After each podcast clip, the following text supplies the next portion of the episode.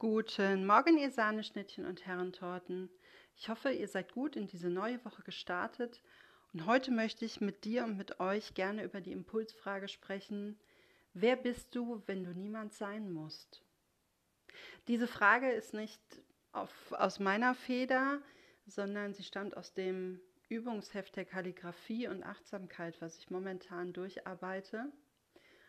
Und es hat was mit mir gemacht, diesen Satz nachzuschreiben, nachzuziehen und mir selber mal die Frage zu stellen, wer bin ich denn, wenn ich niemand sein muss? Was macht das mit mir?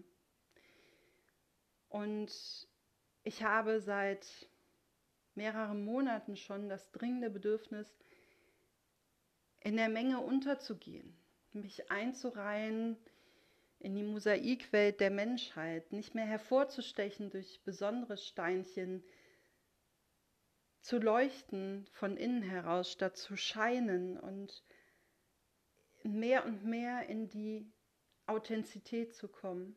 Authentizität zu kommen, meinte ich natürlich. Und das tut mir gut. Und gleichzeitig war es so ein, so ein Prozess, erstmal der mich, wie soll ich sagen, verunsichert hat, weil ich dachte, was ist das denn jetzt hier? Was passiert denn hier mit mir? Was ist denn mit meinen Gaben? Was ist mit meinen Talenten, meinen Fähigkeiten? Bis ich erkannt habe für mich, dass es wichtig ist, diese nicht unter den Scheffel zu stellen und sie in die Welt zu bringen und mich in den Dienst der Menschen zu stellen durch Angebote meiner Dienstleistungen und gleichzeitig nicht mehr besonders hervorzublitzen, hervorstechen zu wollen, übermenschlich wirken zu wollen, weit weg von jeglichem Ansatz von Perfektion. Und wenn ich mich persönlich frage, wer bin ich, wenn ich niemand sein muss, dann lässt es mich ruhig werden, dann lässt mich. Dann ist es wie ein Gefühl von erleichtert sein, von Ankommen, von sich erlauben, so sein zu dürfen, wie man wirklich ist. Ohne sich Gedanken darüber zu machen, wie wirke ich denn im Außen. Natürlich ist es uns nicht egal, welche Außenwirkung wir haben. Aber auch hier ist das gesunde Mittelmaß das, was uns gut tut, womit wir gut durch die Welt gehen, dass wir nicht alles filtern müssen, dass wir nicht uns mit allem mitteilen müssen, dass wir die Balance finden zwischen dem Innen und dem Außen, dem Lauten und der Stille. Und ich bin, wenn ich niemand sein muss, ein Mensch, der sehr nachdenklich ist, der viel über das Leben philosophiert über das Sein, über das Verhalten der Menschen. Ich bin, wenn ich niemand sein muss, ein sehr entspannter Mensch, sehr achtsam mit mir und sehr bedacht mit mir und gleichzeitig in Verbundenheit mit ganz vielen anderen Menschen und Herzensverbindungen, die ich einfach spüre in mir. Und wenn ich niemand sein muss, dann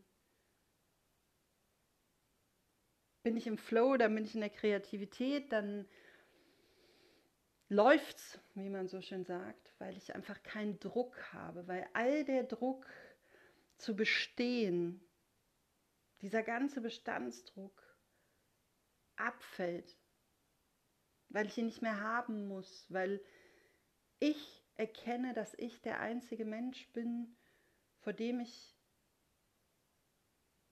bestehen sollte, vor dem ich mm, oder zu dem ich mich bekenne und vor dem ich mich rechtfertigen und Verantwortung übernehmen sollte.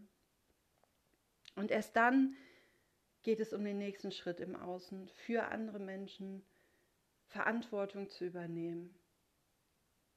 Aber zuerst bin ich jemand, der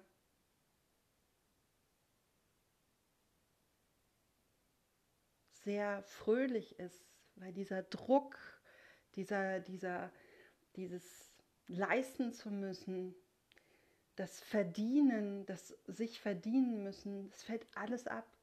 Und wie wunderbar ist das? Und ich möchte dich diese Woche einladen, mal zu schauen, wer bist du, wenn du niemand sein musst? Was passiert da mit dir? Wie fühlt sich diese Frage, diese, dieser Impuls für dich an? Und wenn es dir hilft, dann schreibe ihn doch einfach mal auf und lass ihn einfach mal auf dich wirken. Und es ist gar nicht wichtig, ob du sofort eine Antwort kriegst. Es ist überhaupt nicht notwendig, denn lass es einfach mal wirken und schau mal, was es mit dir macht, ob es was mit dir macht.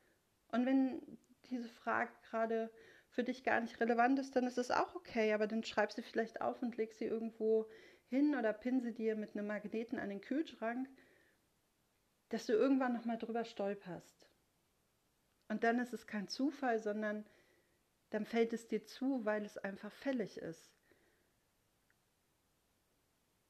Ich für meinen Teil merke innere Ruhe, Gelassenheit, Entspannung. Auch mein Körper entspannt sich bei dem Gedanken, meine Schultern senken sich, mein Atem wird ganz angenehm, mein Puls rast nicht davon.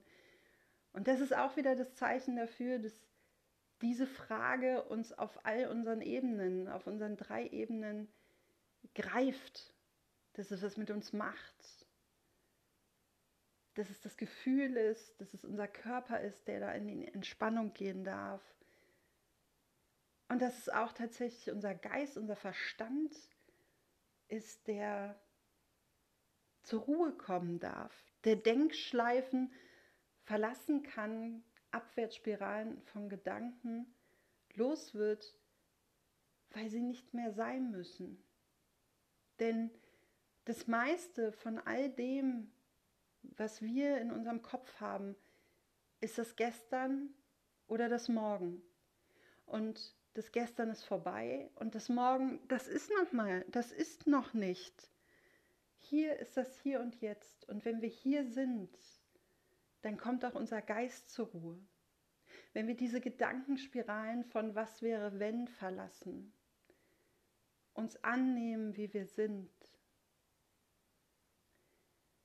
dann hat es inneren Frieden zur Folge. Dann ist es wirklich so, dass die innere Zufriedenheit da ist.